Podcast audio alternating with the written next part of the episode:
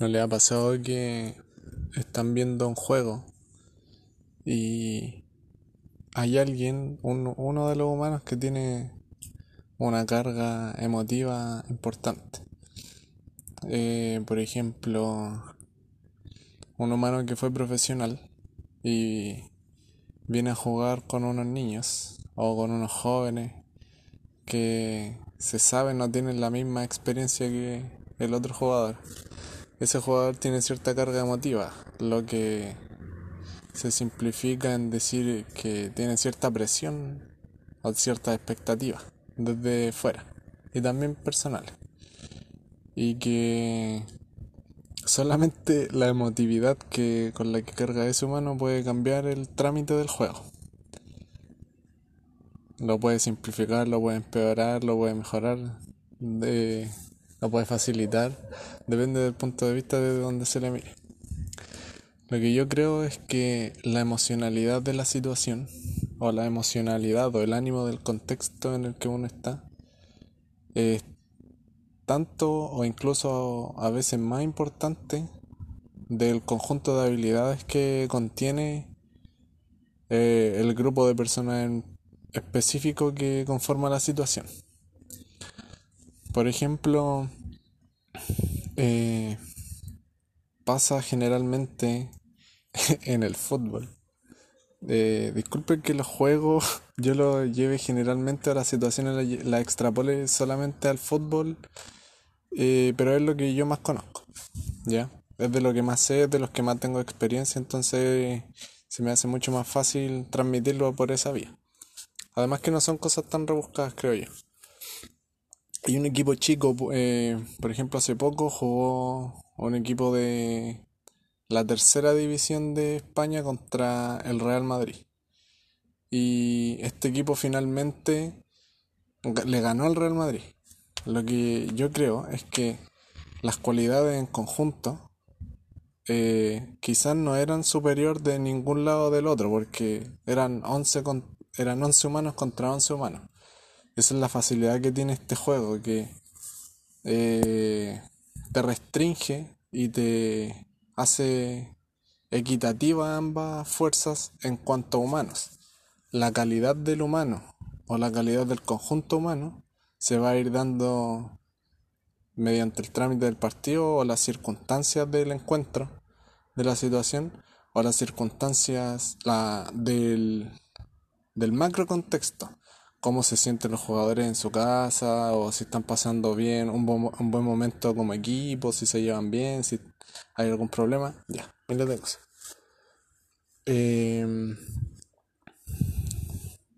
Entonces la emoción, este equipo, que era de tercera, tenía una carga emotiva mucho mayor al, al Real Madrid, que por si alguien no lo conoce, es como uno de las entidades, clubs, por no decir empresas, según yo, más importantes del mundo futbolero, ¿ya? El mundo de ese deporte. Em, y bueno, ya tiene muchos campeonatos, etc.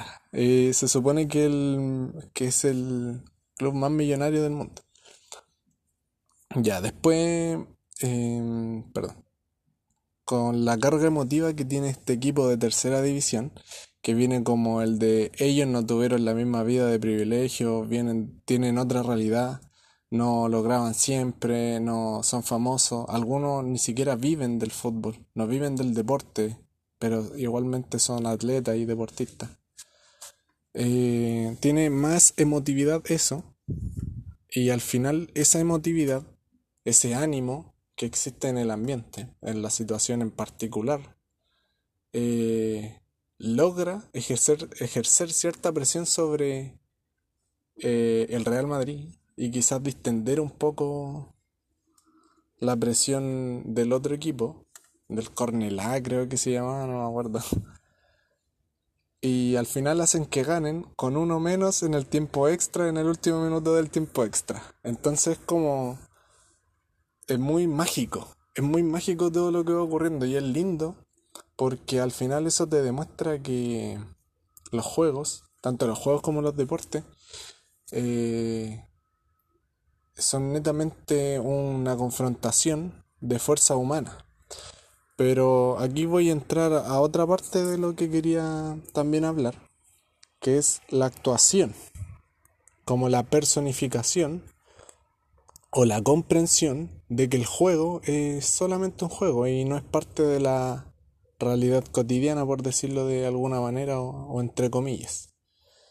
Em, por ejemplo, lo que yo creo no es que estas fuerzas humanas choquen para que alguna de las dos tenga una, un objetivo en particular. Eh, ¿Qué es lo que generalmente se piensa del juego o del deporte y de la industria deportiva como la competencia? Lo que yo creo es que la competencia se genera internamente en la situación, pero que la situación es el juego. El fin último de jugar no es que uno gane y el otro pierda. Muchas veces se confunde eso, a mi parecer. Dicen, el objetivo último es hacer el gol. El objetivo último es ganar. Para mí no es siempre así. Para mí un juego eh, tiene la particularidad de parecerse mucho a la vida y ser una representación un poco más tangible, aunque igual y un poco eh, en el mundo onírico de la realidad o de la vida. Em, esto esto en conjunto hace que las fuerzas no sean contrarias, sino que las fuerzas son unificadoras y al final se transforma en un espectáculo.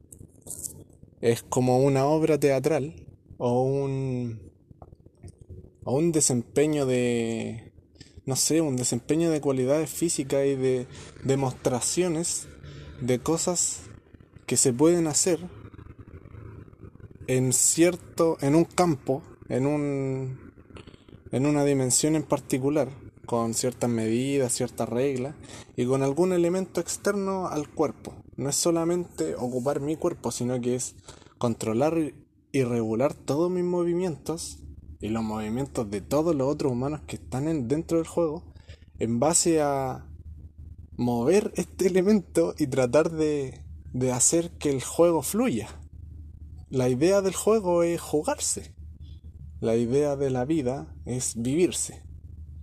Al final de la vida, nadie dice, él fue mejor que él, porque tuvo más plata o porque vivió mejor o porque hizo mejores cosas. Al final los dos murieron.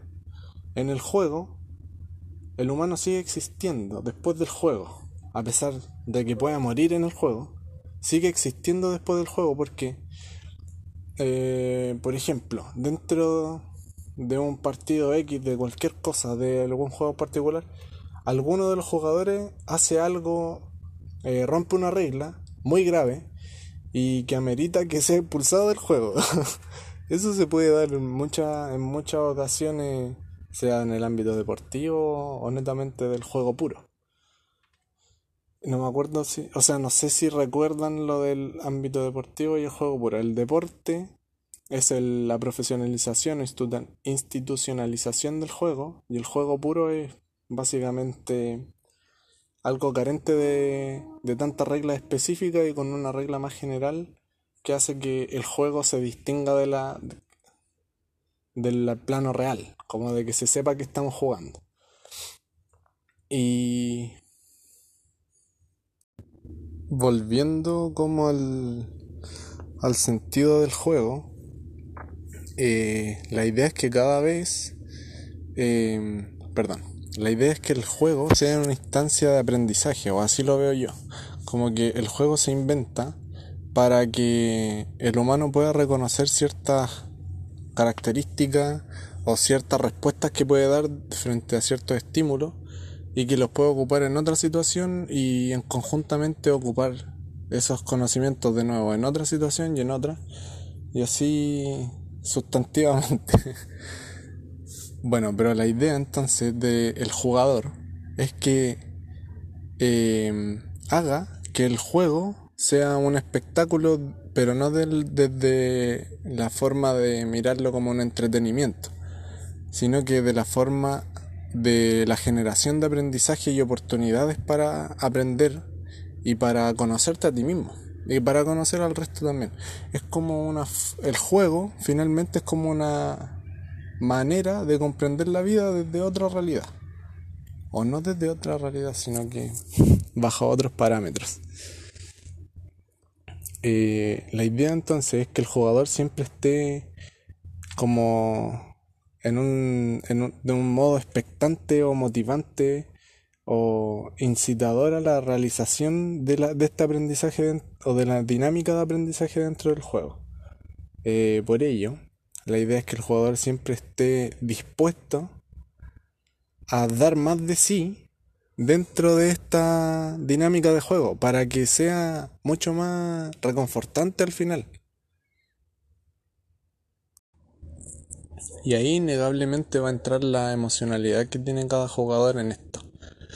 Eh, por ejemplo, que un jugador como Zlatan Ibrahimovic, que en este momento tiene 39 años, eh, que sea uno de los goleadores de una de las ligas de fútbol competitivas eh, más y más competitivas del mundo. Es como que solo su, no sé si solo eso, pero el loco tiene una carga emotiva muy importante, como una, un ánimo muy característico. Y esto hace, lo sorprendente no es que se lo haga a los 39 años, yo creo que cada vez más eh, se va más, se va a longevizar mucho más el tiempo de retiro de los jugadores en todos los deportes. Y sino que hasta el momento muy pocos lo habían hecho. Juegan pero no a tanta competencia y que este tipo sea como uno de los goleadores, a pesar de que el gol no es nada, igual es cierta demostración de desempeño. Mm.